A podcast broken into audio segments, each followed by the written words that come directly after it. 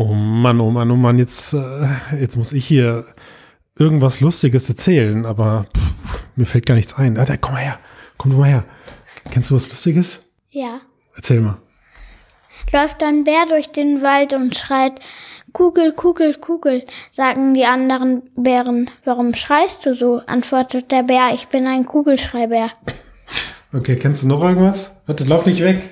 Warte, komm nochmal zurück, du musst das retten. Was ist grün und klopft an die Tür? Sagst du uns was? Der Klopfsalat. Okay. Ich finde das gerettet.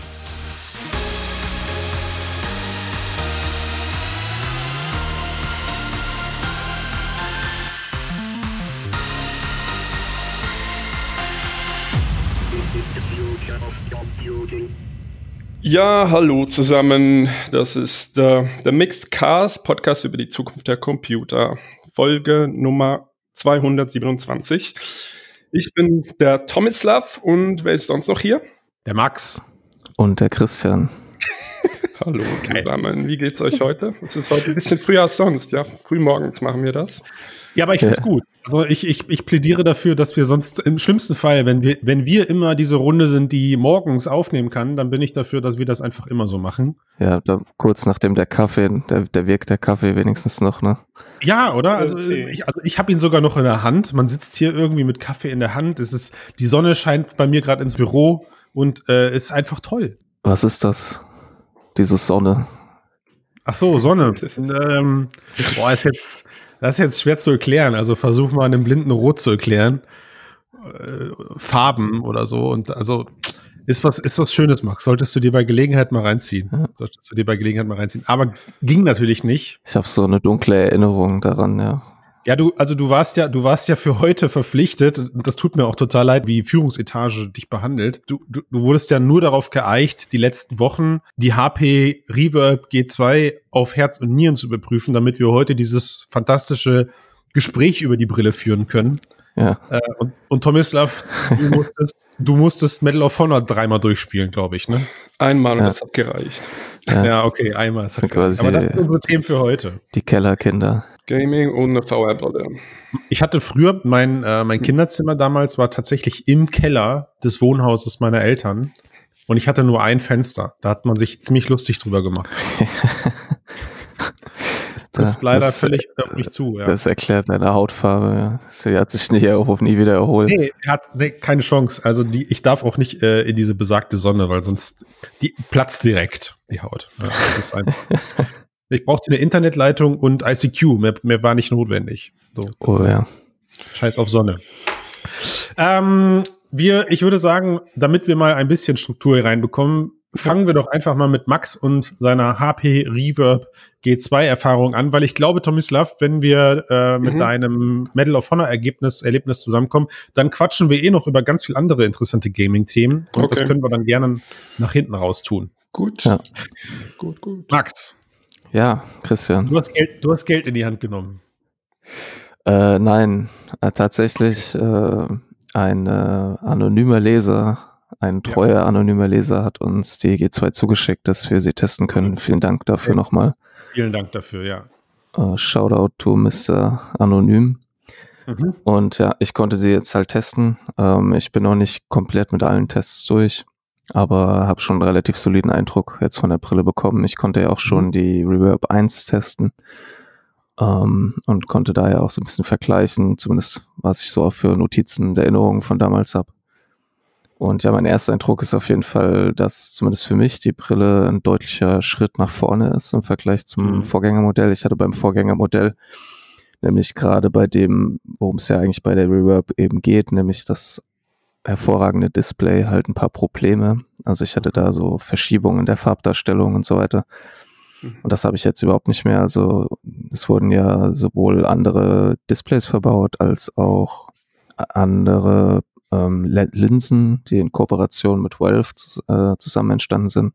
Mhm. Äh, Also die wesentlichen Neuerungen sind eigentlich, dass das Display halt besser ist.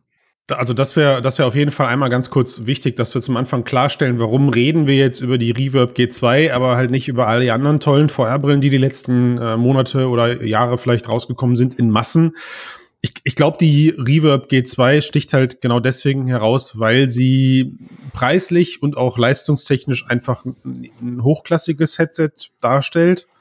Ähm, was sind das für Veränderungen, Max? Also fass das doch mal zusammen. Was, was ist da jetzt eigentlich so interessant an diesem Ding? Ist es nach wie vor ein Windows Mixed Reality Weiß? Das weiß ich. Genau, die, das aber in Kooperation mit Valve äh, zusammen entstanden ist. Ja, und, okay, ähm, also alle drei haben mit zu tun. Microsoft, Valve und HP baut an dem Ding halt rum. Genau, ja. Okay. Also die Auflösung ist weiterhin ähm, 2160 Pixel mal 2160 Pixel pro Auge. Das war auch schon im Vorgängermodell. Die ähm, Bildwiederholfrequenz liegt bei 90 Hertz. Ähm, es ist jetzt halt ein RGB ähm, äh, Subpixel Stripe Display. Das war vorher nicht so, soweit ich mich erinnere. Auf jeden Fall für mich persönlich die, ist das Display wesentlich besser. Also die Farbdarstellung ist besser. Mhm. Ähm, und ich kann jetzt diese, die vorher keine Frage war, die Auflösung war ja genauso hoch, ja. Aber mhm. die Auflösung kann ich jetzt genießen. Ja, also es ist wirklich mhm. das schärfste Display, was ich bisher auf der Nase hatte. Warum, warum ist diese Auflösung her jetzt immer noch so eine Referenz, obwohl es doch eigentlich so Brillen wie eine Pimax 8K, eine Pimax 4K auf dem Markt gibt? Ja, also wie gesagt, das ist die schärfste Brille, die ich auf der Nase habe. Also ich könnte mir mhm. vorstellen, dass die 8K X von Pimax vielleicht da dran kommt, aber das Ding ist natürlich, dass die HP Reverb hat halt eben ein relativ schmales oder sagen wir mal bis vor zwei Jahren Standard ähm, Field of View von ungefähr 90 mhm. ähm, Grad. Und dadurch ist natürlich die wahrgenommene Schärfe auch höher, weil die nicht so gestreckt werden muss. Ja, also mhm. es ist wirklich, man, ich würde sagen, es ist so, das habe ich auch bei der ersten Reverb schon gemerkt. Es ist einfach so eine Auflösung, wo man sagen kann, okay, das Ding könnte ich mir vorstellen, dass ich mir das aufziehe und damit wirklich einen Film schaue und nicht das Gefühl habe, dass ich was verpasse. Mhm, ja, mhm. weil halt wirklich, okay. ist, ich habe die auf die Nase gesetzt und ich habe ja auch, ich habe ja auch einen Index, ein bisschen mit der Index verglichen. Es ist schon nochmal ein deutlicher Vorsprung in der Klarheit des Displays. Ja. Die Quest 2 hast du nie ausprobiert, das wollte ich gerade fragen. Weil äh, eben, ich habe jetzt, ich habe gestern Quest 2 ausprobiert mit der Maximalauflösung über Oculus Link und äh, das ist ein großer Sprung, aber ich, ich weiß nicht jetzt, ich habe nie Valve Index ausprobiert oder die Reverb 2. Aber es hat mich ähm, interessiert, wie groß jetzt da nochmal der Unterschied ist. Ich finde Quest 2 ist äh, super scharf, aber ja. Ich glaube, das sagt man immer, wenn wieder was Neues kommt, ja. Wenn genau, also ich meine, erreicht wird. Genau, also der, der, die Auflösung von Quest 2, also ich habe leider keine Quest 2, ich konnte es also nicht vergleichen, aber mhm. rein von Pixel Count ist die Auflösung ja nochmal ein Stück höher mhm. von der Reverb. Also, ne, so knapp 300 Pixel oder sowas. Mhm. Ähm, und ähm, du hast natürlich den Vorteil, dass du es ja, du hast halt vor allem den Vorteil, dass du das Ding ja direkt fütterst, ja, also mit einem DisplayPort-Anschluss. Das heißt, es wird keine, wird nicht irgendwie noch eine Kompression drüber geladen von einem Codec. Ja. Mhm. Das kann, also würde ich mir, kann ich mir schon vorstellen, dass das eben die schärfste Brille, also wie gesagt, die schärfste Brille, die ich jemals auf der NASA hatte, also in Elite Dangerous oder irgendwelchen Flugsimulatoren, mhm. siehst du wirklich die Anzeigen im Cockpit. Du hast ähm, ich habe auch Half-Life Alex ausprobiert. Das ist wirklich nochmal, du erkennst wirklich viel mehr Details. Mhm man ist so, das ist halt wie immer, ja, also VR ist ja wirklich noch so die einzige Technologie, wo dieser Qualitätssprung nochmal richtig deutlich wird. So, ja, ist so, also Tomislav, Tomislav hat das gerade, glaube ich, gut auf den Punkt getroffen. Mit jeder neuen VR-Brille ist eigentlich der Satz, wow, grau, da, da, also das ist jetzt aber ja. echt scharf. Ja, und, ja, die, die Präsenz äh, quasi wird einfach irgendwie so ein bisschen erhöht nochmal. Immer, ist immer so. Also ich meine, wenn wir, wenn wir nach Abrash gehen, dann führen wir diese Diskussion mit wann? Ich glaube 16K nicht mehr, weil dann, dann kann unser Mensch menschliches Auge tatsächlich nicht mehr davon äh, mhm. erscheinen und unterscheiden. Aber wenn ich, wenn ich halt so an die Marketinggeschichte von Apple denke, die verkaufen, glaube ich, auch seit dem iPhone 4 jedes Mal ein neues Retina-Display als das schärfste der Welt. Mhm. Ähm, und, da, und das Retina-Display beim iPhone 4 hieß schon, das kann, also da sieht das menschliche Auge jetzt wirklich keine Pixel mehr. Das hart ist, von, von Quest 2 auf Quest 1 zu wechseln. Das ist äh, ja. also, so, sozusagen. Zählst ja. du die einzelnen ja. Pixel, ja. Ja, Aber also die, die Reverb habt ihr auch noch ähm, diese Kopfhörer, äh, diese Lautkopf, äh, diese Ohrlautsprecher. Genau, also das ist quasi das Besondere, warum ich sagen würde, es ist ein deutlicher Sprung gegenüber dem Vorgängermodell ist. Man merkt halt, dass sie mhm. mit 12 zusammengearbeitet haben. Mhm. Äh, also es, weil es sieht im Prinzip ein bisschen, sagen wir mal, wenn man sie so im Halbschatten nebeneinander legen würde, würde man nicht sofort erkennen, welche welche ist. Also die haben die, die Designphilosophie von der Wolf Index in einigen Teilen übernommen. Also das Headstrap ähm, ist relativ ähnlich, hat aber ein paar deutlich, hat aber schon ein paar entscheidende Unterschiede. Ähm, du hast, die Front sieht relativ ähnlich aus, bis eben auf die Kameras fürs Tracking. Und auch das Face Gadget, also, also Casket, also dieses, wo du dein Gesicht quasi reinlegst, das Gesichtspolster, mhm. hat auch dieses Material, dieses antimikrobielle ähm, Material, was auch relativ weich und angenehm ist. Du kannst diese, kannst das quasi ist magnetisch an der Brille angebracht, kannst du rausnehmen. Mhm. Ähm, du hast unten einen mechanischen IPD-Regler, das war vorher auch nicht so. Also auch für mich, der ja relativ weit auseinanderliegende Augen hat, ist es ähm, eben wirklich ein angenehmes Bild, ähm, was ich vorher eben halt nicht, konnte man das ja nur über Software verstellen, das ist jetzt nicht mehr so. Und wie gesagt, also mein erster Eindruck war sofort, wow, die sitzt einfach, ist bequemer, die ist auch deutlich leichter als die Index. Mhm. Ähm, ist wirklich eine leichte Brille, die wirklich sauscharf ist. Mhm. Und ähm, für den Preis auf jeden Fall sag ich mal, es ist so das erste Mal, dass ich das Gefühl habe, okay, wenn ich mir jetzt eine Brille kaufen wollen würde und müsste ich mir wirklich überlegen, will ich jetzt die Reverb G2 oder will ich die Index, während ich vorher gesagt hätte, das war nicht wirklich hm. eine Wahl, da ging es klar ging es um Geld, wie viel Geld will ich ausgeben. Hm. Aber jetzt würde ich sagen, es kommt einfach drauf an, was man will, weil es gibt schon ein paar Unterschiede. Hm, also, die, ja.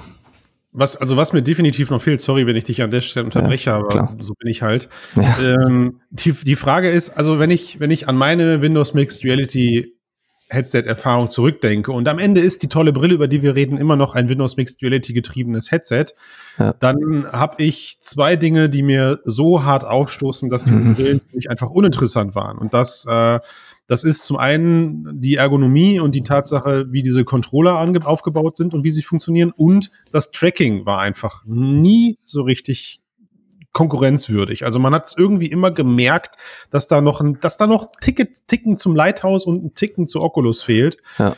Jetzt weiß ich, jetzt weiß ich, dass die mhm. Reverb G2 auf jeden Fall vier ähm, Inside-Out-Tracking-Kameras hat. Also man, man scheint und das hat mich eigentlich mit am meisten bei der Ankündigung damals gefreut, weil wir alle dachten, es, es war, das war's, das Referenzdesign der WMR-Geräte bleibt zwei Kameras und dieses ähm, ja. ja Licht LED-basierte Tracking. Sie, sie tracken ja in unserem Lichtspektrum, was ja. ich für Bullshit handel, halte.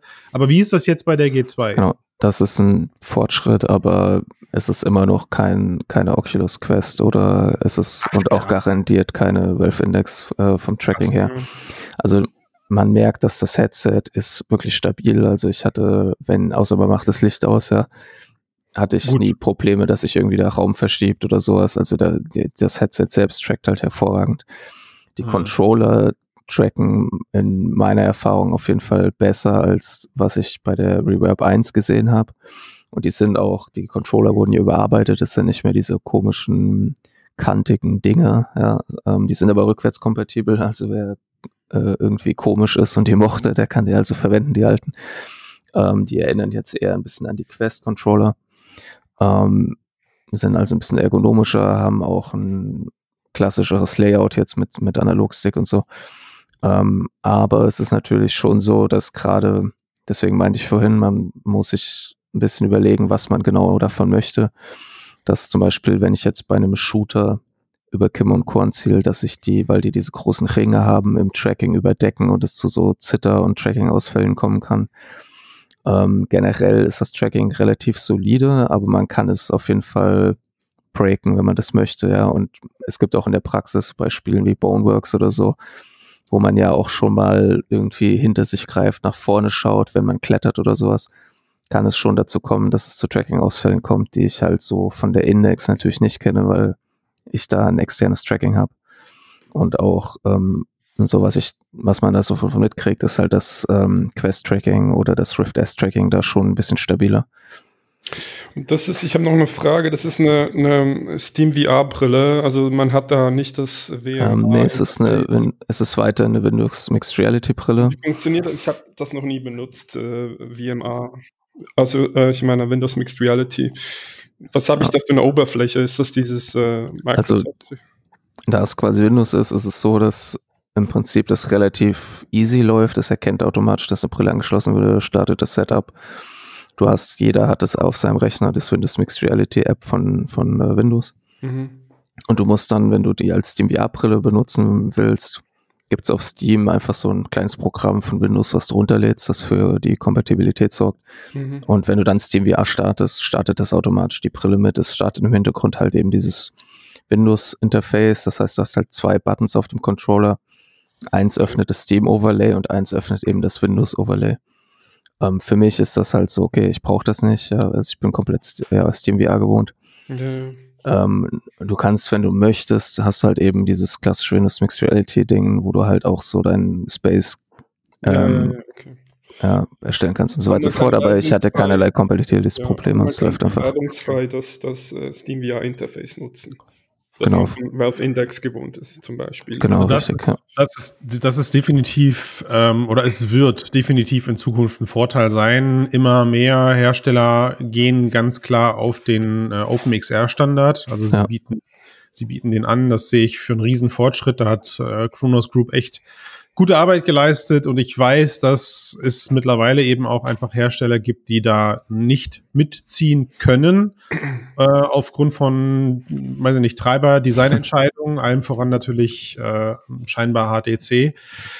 Und ich, ich befürchte, das wird diese Brillen halt zukünftig nach und nach automatisch aussortieren, äh, gerade wenn es um den Business-Bereich halt eben geht, weil auch da ich mitbekomme, Agenturen arbeiten eigentlich auch da immer mehr nach dem OpenXR-Standard, weil es dem Kunden am Ende die Angst nimmt, ähm, auf, auf, auf eine Brille zu setzen. Also sie wissen halt später ganz genau, sie können sich mehrere Brillen kaufen. Das sehe ich als großen Vorteil auch bei der Reverb G2 und auch, wenn man sich den Schlenker an der Stelle erlauben kann, auch mit der HP Reverb G2. Ich glaube, Omnicept heißt sie. Das ist diese ähm, hochgepushte Brille mit, mit Herzsensor in der Stirn, Herz, Her Herzpulssensor in der Stirn und Face Recognition und Eye Tracking, von der man aber sonst eigentlich noch nicht viel weiß zum Thema Preis und Release. Müssen wir eigentlich mal die, die Chance nutzen, nachzufragen.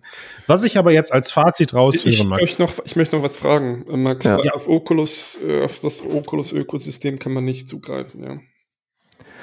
Ähm, Exklusivtitel und so. Das habe ich noch nicht probiert. Ich könnte mir vorstellen, da es ja über SteamVR läuft, dass ähm, man es eben über Revive machen kann. Mhm. Ja, aber das habe ich persönlich jetzt noch nicht getestet. Mhm.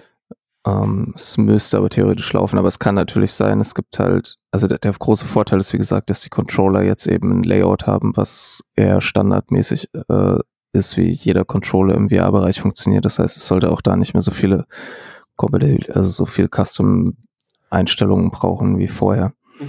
Ähm, was man vielleicht noch sagen muss, ist, ähm, es gibt für mich zwei große Unterschiede oder drei Unterschiede zu, zur Index halt.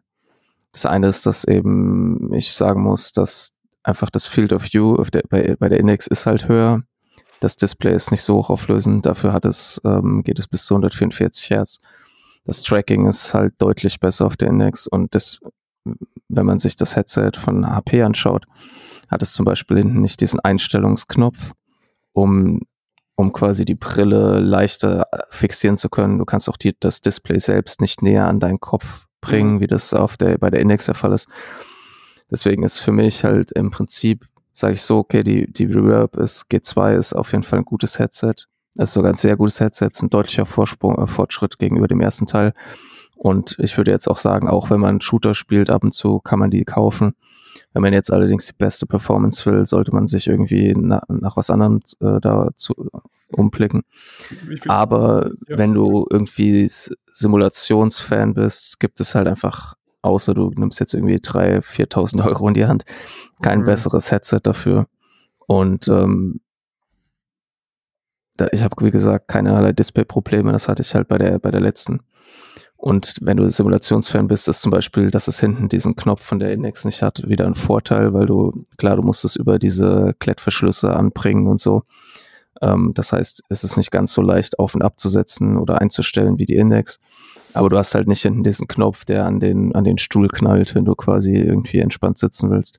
Das heißt, die haben sich schon Gedanken gemacht und das ist für das, was es eigentlich schon immer war, nämlich Simulationsbrille, auf jeden Fall die beste und besser als die Index, würde ich sagen, sofern man auf das äh, Field of View verzichten kann. Aber dafür erkauft man sich halt eben eine extrem hohe Qualität in der Bilddarstellung. Und wie, wie ist jetzt der Preis? Wie, wie hoch ist der Preis äh, für, für die V2? Also, lass mich mal gerade gucken. Die, was. Index, die Index ist immer noch 1080 Euro, denke ich. Ja. Mit Basisstation, wenn man die noch nicht hat. Und äh, ich frage deshalb, weil ähm, im Budgetbereich gibt es ja noch die Oculus Rift S für die Hörer, die eine, eine Kaufberatung erwarten oder so. Die hat einfach all diese, also sie hat viele Komfortfunktionen nicht. Ähm, dafür ist sie jetzt äh, nur noch 350 Euro, wurde vor kurzem im Preis reduziert, zumindest für Mhm. Weihnachten. Wir wissen nicht, ob das noch länger. Aber an der Stelle muss man ganz kurz hinweisen, ohne zu wissen, wie es mit der Unterstützung für die Rift S weitergeht auch. Ne? Also abgekündigt ist sie. Also eben, die wird nächstes Jahr vom Markt genommen. Die wollen jetzt einfach noch die restlichen Brillen verkaufen. Also ich würde sagen, dass, ähm, also ja, also zum Preis, die, die Reverb kostet so knapp 600 Euro mit Controllern, also kann man teilweise auch ein bisschen günstiger finden. Äh, und das ist natürlich im Vergleich zu den fast 1100 Euro für das komplette Index-Paket nochmal ein, äh, ein guter Deal, sage ich mal, wo man auch, man kriegt dafür, wie gesagt, ein sehr bequemes Headset mit einem super Display, ähm, die Audiolösung ist auch im Prinzip die von, von der Valve Index, also eine, diese abstehenden Lautsprecher, die mit einer guten Soundqualität.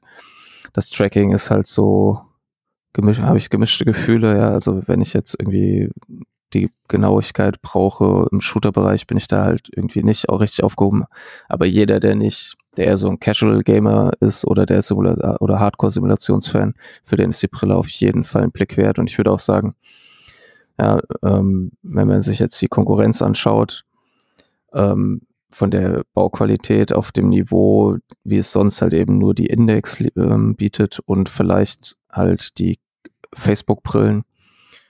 Ähm, aber da muss, hat man ja sozusagen auch nur die Wahl zwischen der Quest 2 und der Rift S, die natürlich jetzt günstiger verkauft wird, aber die halt, wo wir ja auch nicht wissen, wie lange wird die noch wirklich unterstützt und die kann natürlich nicht ansatzweise an die Bild, mit der Bildqualität halt mithalten, die die Reverb bietet.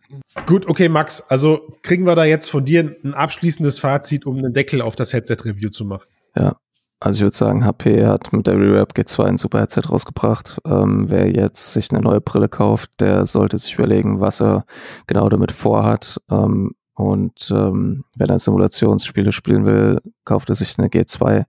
Wenn er andere Spiele spielen will, kann er sich auch die G2 kaufen. Wenn er Wert auf eine wirklich hohe, präzises Tracking legt, muss halt zu Index greifen. Gut, okay.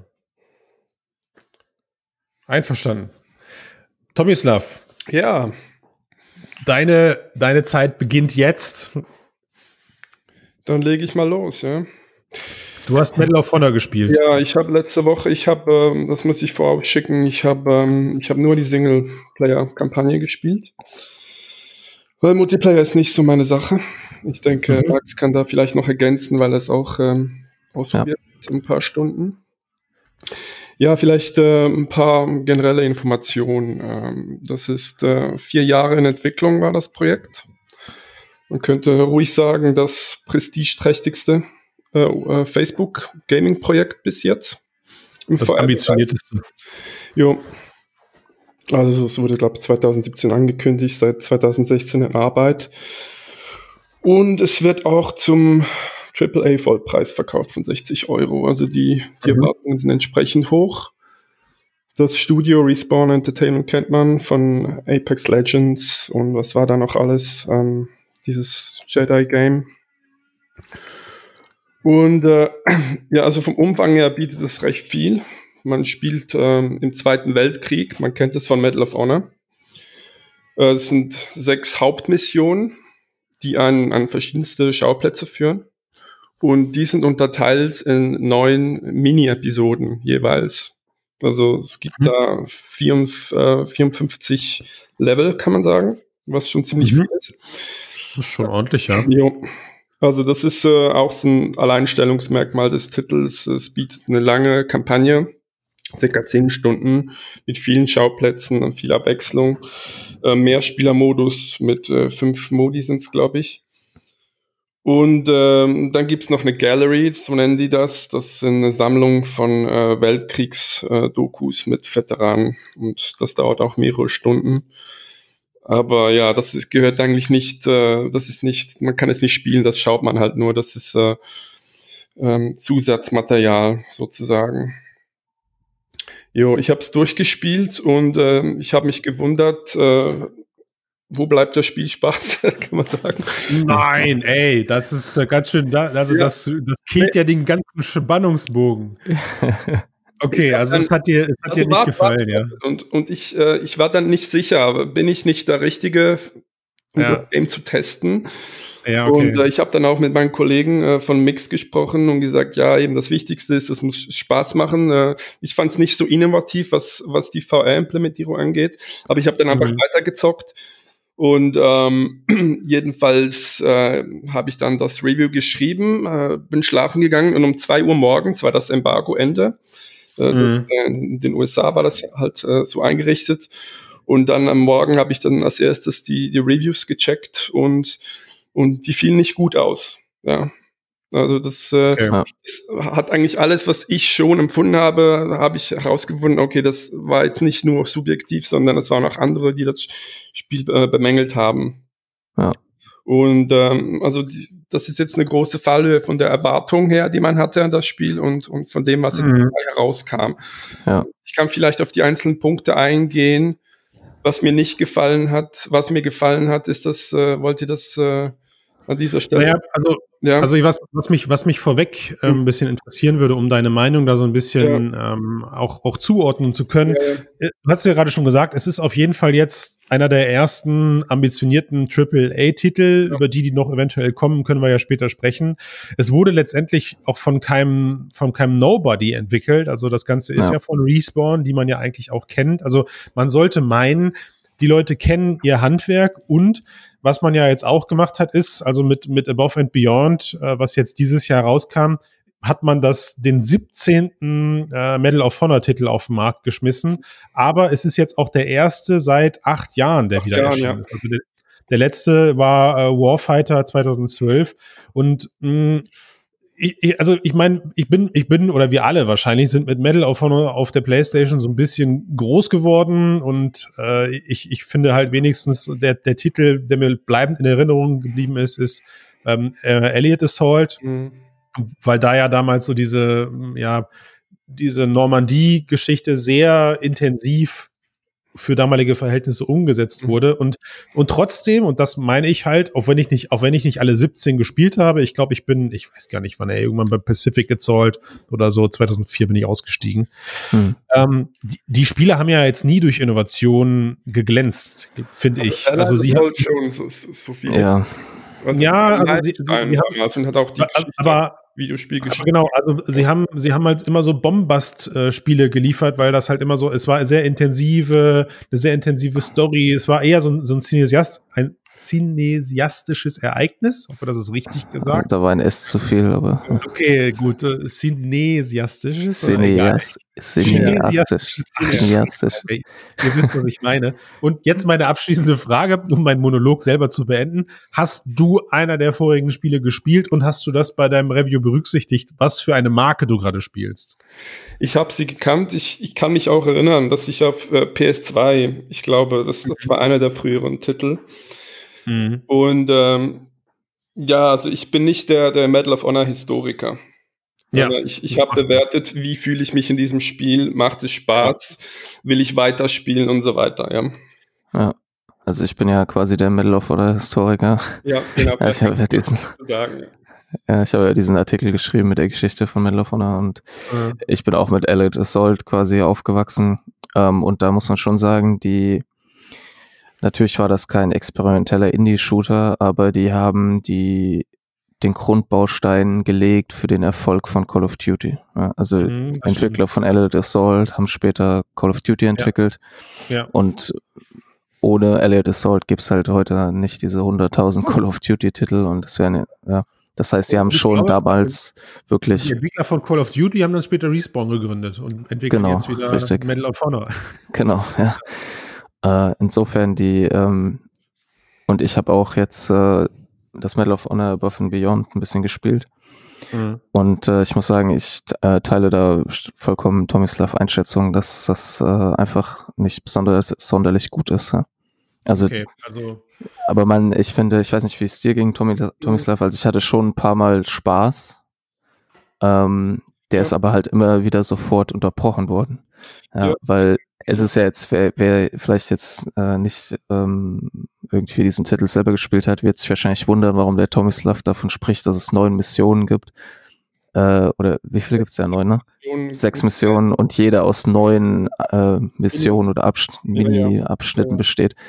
Aber weil das ist quasi, das kann man sich so vorstellen, wer Shooter spielt, wenn normalerweise man irgendwie in einer Mission sich von Schauplatz zu Schauplatz bewegt und zwischendurch es Zwischensequenzen gibt, ist das in dem Spiel quasi jedes ein einzelnes Mini-Level. Und in jedes ist quasi getrennt von so einer Art kleinem Ladebildschirm. Das heißt, man wird immer wieder rausgerissen aus der, au- aus dem Spielerlebnis. Und die schaffen es auch überhaupt nicht, irgendwie eine Geschichte zu erzählen, ohne dass man immer rausgerissen wird. Das heißt, es gibt quasi eine, eine Ballerpassage. Und während in, in einem Shooter heutzutage ja die Story eigentlich, während du ballerst, so halbwegs erzählt wird, wenigstens, oder so ein bisschen Mhm. zumindest, ist es da einfach nur Baller, deine leblosen Begleiter, wenn überhaupt welche da sind, äh, rufen vielleicht höchstens mal, da ist jemand. Und Okay. wenn die was reden wollen, dann gibt's eine Cutscene, wo vorher geladen Mhm. wird und danach wieder geladen Mhm. wird. Und das, das schafft so ein, Glaubt Man- ihr, glaubt ja. ihr, das ist so ein bisschen, ich meine, jetzt, jetzt können wir an der Stelle andere VR-Titel herziehen, aber glaubt ihr, das ist auch so ein bisschen dem Medium geschuldet, um in dem Moment auch wirklich die Aufmerksamkeit auf das Geschehen zu lenken? Weil wir kennen das ja alle, es ist sehr schwierig, die Leute dazu zu bringen, genau in dem Moment da hinzugucken, da stehen zu bleiben, wenn du ihnen aber gleichzeitig nicht die Bewegungsfreiheit in VR nehmen möchtest. ja, also ich habe da irgendwie relativ, also sorry, dass ich da jetzt so reinkrätsche, ich habe Ja. da relativ lange drüber nachgedacht, äh, was da eigentlich schiefgelaufen ist, weil ähm, äh, Respawn hat ja zum Beispiel die auch Titanfall gemacht, was äh, Ja. zwar finanziell, also so kommerziell nicht so super erfolgreich war, der zweite Ja. Titel, aber die auch erzählerisch irgendwie sich mal halt wa- was anderes gewagt haben und wirklich Okay, äh, okay. gute Shooter waren. Das heißt, ich, also entweder haben die Praktikanten rangelassen, Ja. Nein, jetzt hör mal auf. oder was ich mir halt, oder halt Medal of Honor zeigt, dass zeigt, glaube ich, zwei Sachen. Erstens, dass Virtual Reality Entwicklung äh, schwerer ist als quasi für, für eine 2D-Plattform. Und es zeigt vor allem, wie sich das Medium, also wie rasant sich das Medium halt in den letzten zwei, drei Jahren entwickelt hat. Weil man sieht halt, finde ich, in Medal of Honor viele Dinge, die man vor zwei, drei Jahren noch so hingenommen hätte, die aber halt mittlerweile überholt sind. Ja, die haben einfach gesagt, Mhm. 2017, äh, wir wollen dieses Spiel, wir wollen ein klassisches Medal of Honor in VR und ihr müsst VR nicht neu erfinden. Ihr müsst es auch nicht groß anpassen. Ja, und das Problem ist halt, dass sich VR aber neu erfunden hat. Ja, also, dass sich Mhm. halt viele, wenn man sich das mit Half-Life Alex vergleicht oder auch anderen Spielen, haben sich so viele Mechaniken und wie man da Sch Geschichten erzählt und so, das hat sich Eben. so viel weiterentwickelt und die sind einfach, Ja, genau. Die Ja. haben einfach die, die Linie verfolgt vor zwei, drei Jahren und haben das dann umgesetzt, Mhm. wo dieses Mhm. Wissen überhaupt da war.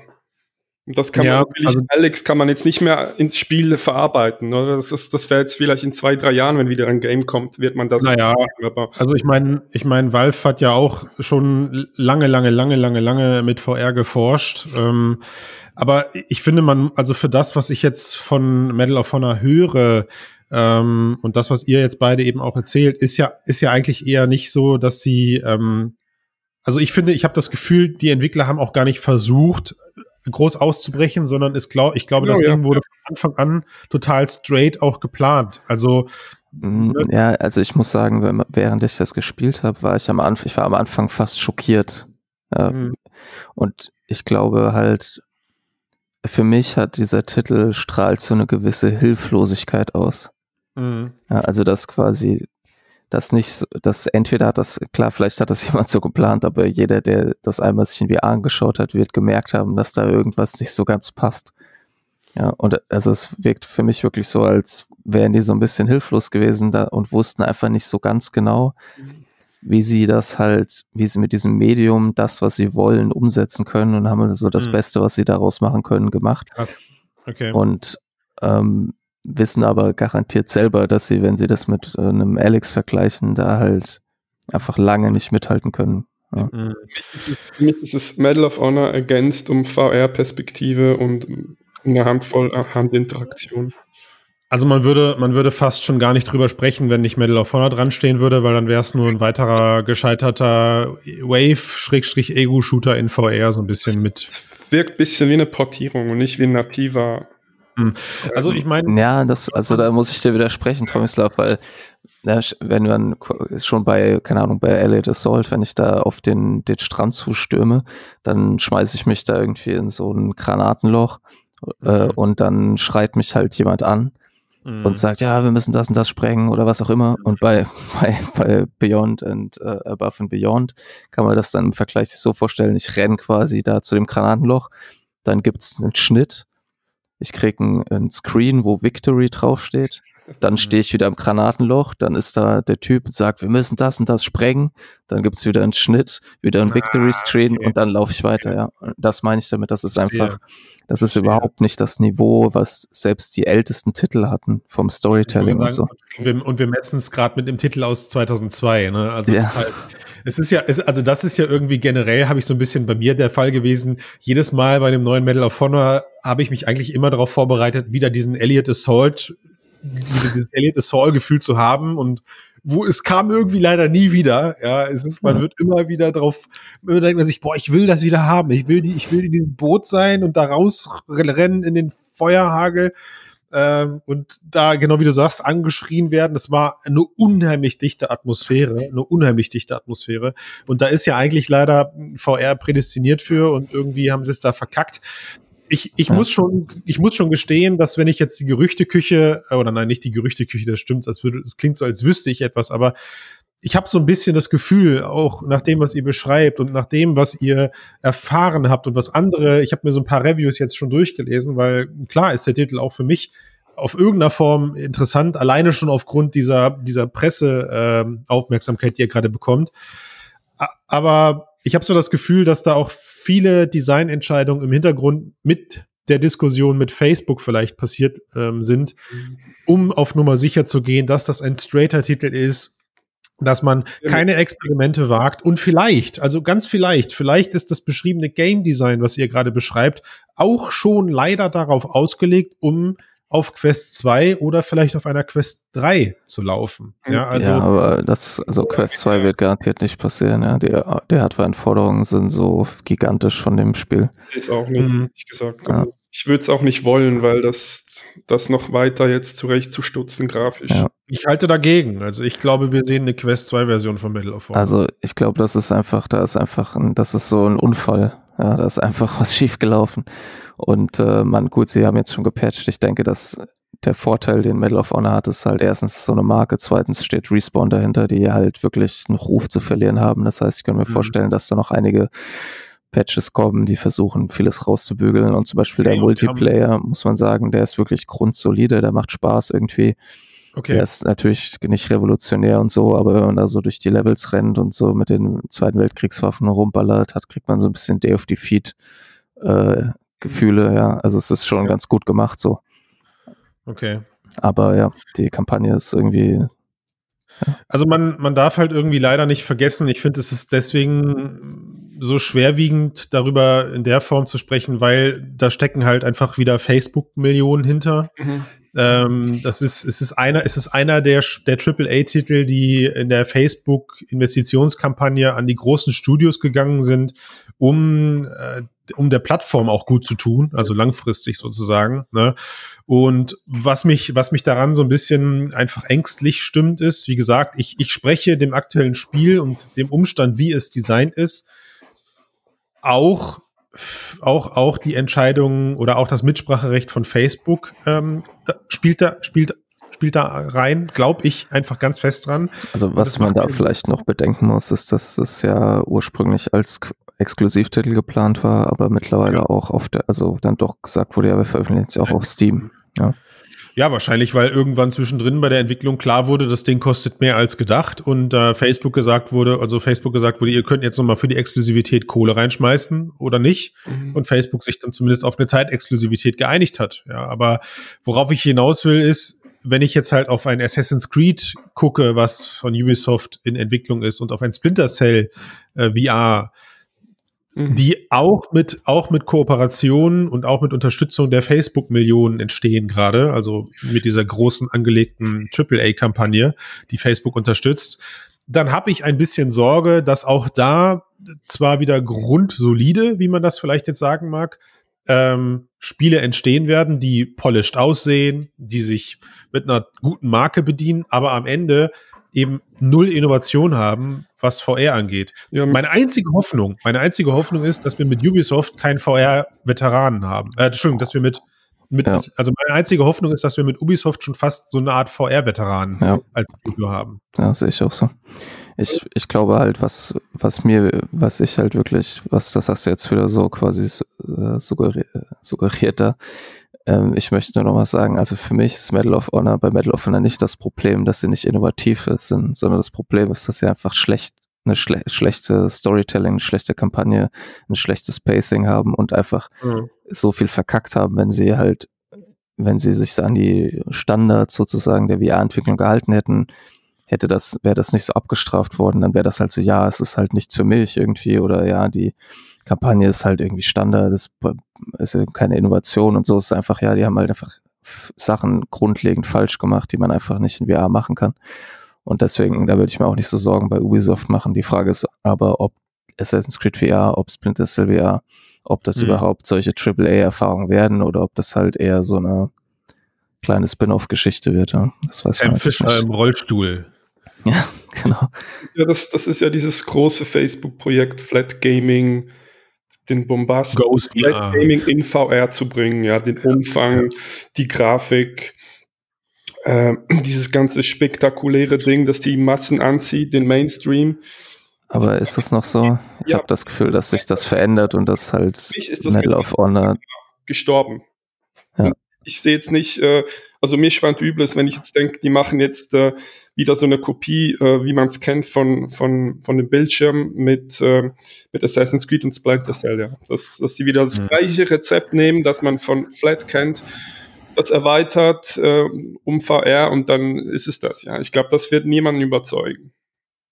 Ja, ich glaube, ich glaube halt, dass vielleicht die Tatsache, dass zum Beispiel Medal of Honor auf Steam erscheint, dass die Rift S aussortiert wird, halt einfach ein Zeichen dafür ist, dass, und wir wissen ja auch, was die Zielgruppe von Facebook ist, ja, da gab es ja einige Veröffentlichungen in letzter Zeit, mhm. dass es eben nicht die AAA Hardcore Gamer irgendwie mehr sind, ähm, dass es da einen Shift gab, hin auf die mobile Plattform, Mhm. Und das dementsprechend auch äh, ist jetzt, selbst wenn Ubisoft jetzt ein Assassin's Creed äh, in VR machen wollen würde, dass das nicht das ist, was Facebook möchte. Ich glaube, da, also im, im Sinne von einem AAA-Titel oder einem mhm.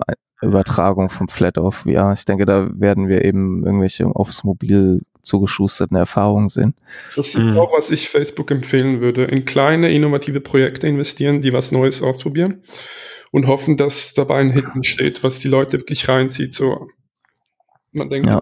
Beat Saber. Nicht drücken. Das ist der Beat Saber, meinst du, ja? Man, man irgendwas Neues. Ab zur Musik. Ja, aber ich würde halt sagen, dass meiner Meinung nach die Lehre, die man aus Medal of Honor Above and Beyond nicht ziehen sollte, die ist, dass, ein, äh, dass eine klassische Marke AAA entwickelt, äh, die versucht, dass die Erfahrung vom 2D-Bildschirm in die Virtual Reality zu bringen, äh, dass das quasi scheitern muss. Weil ich mhm. glaube, das ist nicht das Problem von Medal of Honor, dass die quasi, man kann, ich glaube, man kann nicht sagen, dass Medal of Honor das klassische Medal of Honor Schema nimmt, in VR setzt und deswegen scheitert, sondern ich glaube, okay. man muss sagen, die haben das probiert, sind aber daran gescheitert und das ist das Problem. Hm. Das ist der Unterschied äh, zwischen Alex und, und Medal of Honor.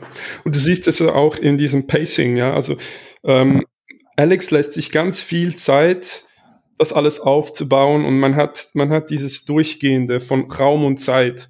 Und genau Ja. das geht Medal of Honor vollkommen ab, ja. Wird ständig Habe ich aber noch nie bei dem Medal of Honor erlebt, ne, muss ich sagen. Und so entsteht überhaupt diese, dieser Bewusstseinsstrom, ja, den man, Ja. der VR so stark macht. Der wird Ja. gestört dabei, ja. Genau, und da würde ich aber sagen, das war das, was ich meinte mit, mit selbst das alte Medal of Honor hatte das, ja.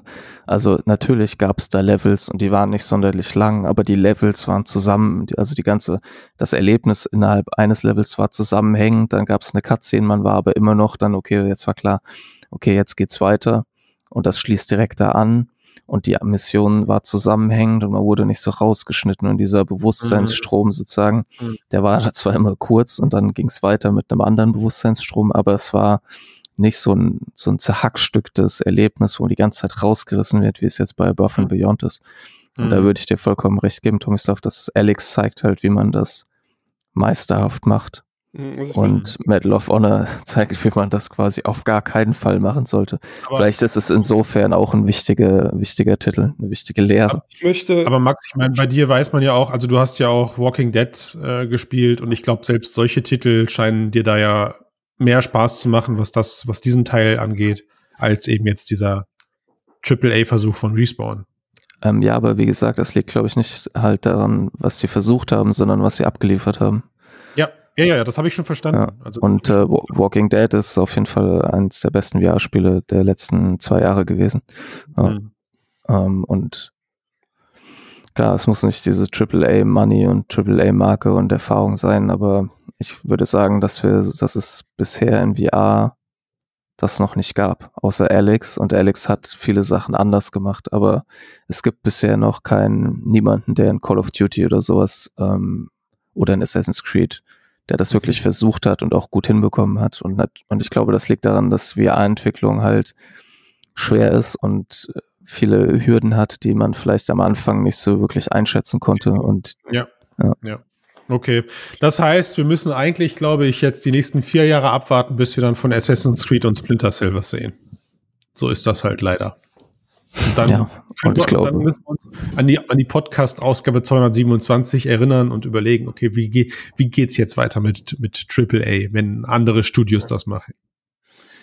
Also, Entschuldigung, AAA mit guter Marke dahinter. ne? ja, aber ich glaube, das wird Assassin's Creed und äh, das wird das halt nicht werden. Ich glaube, dass die Lehre, die, die viele daraus ziehen werden, ist eben, dass das nicht funktioniert. Aber meiner Meinung nach ist es halt einfach, Ja. ich glaube, AAA VR kann man sich nicht erkaufen.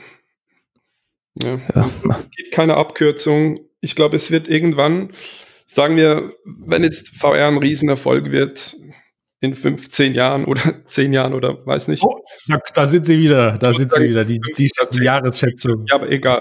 Egal, falls es erfolgreich wird und es viele Leute spielen, dann wird es solche Titel geben. Naja, Ich glaube, es wird, es wird keine Abkürzung. also kann man sich nicht kaufen, Ja, kann man genau, sich nicht kaufen, Tomislav. ich nehme jetzt das beste Studio, gebe ihnen 50 Millionen und dann kriege ich ganz sicher ein, ein AVR-Titel dazu. Also schau halt, schau halt dich gegen, weil genau das hat Valve gemacht. Also sie Ja. haben ja einfach unendliche Geldressourcen genommen. hat es gemacht, weil es, weil es VR geil findet und nicht, weil es Geld damit verdienen will oder Geld bekommen hat von Oculus. Ich glaube, das ist ein riesen Hm. ja, äh, ich glaub, denke, man kann daraus halt eben wirklich lernen, dass, dass, ähm, dass ich das, also was man daraus, finde ich, Positives rausziehen kann, ist, dass Medal of Honor vor allem zeigt, wie, wie weit sich das Medium halt entwickelt hat. Also nicht, und nicht nur durch Alex, sondern halt auch durch viele andere Titel, auch Indie-Titel und so. Auch welchen Anspruch wir selber mittlerweile an VR-Spiele halt hegen und dass das Ja. halt andere Ansprüche sind, als man vielleicht als Respawn meinen mag. Das ist sehr interessant auf jeden Fall. Gut, also vielleicht äh, leitet mir jemand von euch mal seinen Account und ich guck mal rein, aber überzeugt, dass ich jetzt 60 Euro ausgebe, habt ihr mich jetzt leider nicht. Tut mir leid an der Stelle natürlich für all äh, der, für all die Mühe, die in den Titel geflossen ist, aber dann bleibe ich halt weiter beim Klassiker und zocke Superhot. Für mich übrigens das beste VR-Spiel der Welt. Oh ja, musst du aufpassen. Da muss ich aufpassen, habe ich schon gehört, ja. Da gibt's, äh, da gibt's schnell mal eine kleine Hatewelle dann. Gut. Also, wenn ihr nichts mehr zu dem Thema zu sagen habt und wir sagen, wir machen da einen Deckel drauf und ja, müssen uns leider jetzt gedulden, bis dann der nächste große Titel auf, äh, auf auf den, wie sagt man, das Licht der Welt erblickt, was glaube ich noch dauern wird, weil ich wüsste aktuell nicht, was da jetzt groß in der Pipeline ist für 2021. Hm. Ihr scheinbar auch nicht. Äh, Lone Echo kommt noch, das ist der letzte große. Klar, auf jeden Fall. Oculus. Ja, ja und gibt ja noch jetzt äh, Gerüchte, dass demnächst irgendwann das neue Valve-Game rauskommt. Ja. Aber es wird natürlich auch kein Singleplayer-AAA-Titel. Also wir können ja an der Stelle hier einfach mal, äh, äh also voller Scham zugeben, wir wissen es eigentlich nicht und wir sind schlecht vorbereitet, aber das macht ja überhaupt nichts, weil wir eine großartige Community haben. Und Max, du ja eh immer unser Community-Beauftragter sein möchtest. Das heißt also eigentlich, eigentlich ist ja jetzt, das ist ja die perfekte Stelle, um zu sagen, wenn ihr Games habt, auf die ihr euch in 2021 freut, dann schreibt doch gerne einfach mal in die Kommentare unter diesem Podcast-Beitrag. Und lasst uns wissen, was für euch 2021 bevorstehende Highlights sind. Und wir werden uns garantiert im nächsten game-bezogenen Mixedcast daran erinnern. An der jetzigen Stelle würde ich sagen, erstmal vielen Dank an euch beide für die Zeit und für den, für den Kaffee am, am Morgen. Ich fand es immer noch großartig, dass ich hier im, im Hellen sitze und äh, mit euch casten darf. Ja, und nicht irgendwie nachts im, nachts im Dunkeln. Und ähm, an alle Hörer und Hörerinnen, vielen Dank an euch auch fürs Zuhören und vielen Dank ans fleißige Unterstützen. Wir haben großartige Zahlen im Steady-Bereich. Aber ihr wisst, wir müssen es an der Stelle erwähnen, es darf natürlich auch immer noch eine Schippe mehr sein. Wir sind auf euch angewiesen. Wir freuen uns über jedes Steady-Abo, welches schon ab, ich vergesse es immer, 1,90 glaube ich, gibt. Also ihr verzichtet auf einen Cheeseburger im Monat und helft dafür der unabhängigen Berichterstattung im VRAR KI-Bereich weiter. Just do it. Ansonsten viel wichtiger für uns, damit es weitergeht, bewertet uns auf iTunes und beeinflusst den Algorithmus eurer Wahl im positiven Sinne für uns. Hm, Habe ich irgendwas vergessen? Nee, ne? Eigentlich, eigentlich nicht. Das wäre es gewesen, ja. ja. Das wäre es gewesen. Also, wenn ihr nichts mehr zu sagen habt, würde ich sagen, vielen Dank an euch. Und ich bin raus. Ja, danke an dich und ja. Mach's gut. Schönen Tag. Ciao, ciao.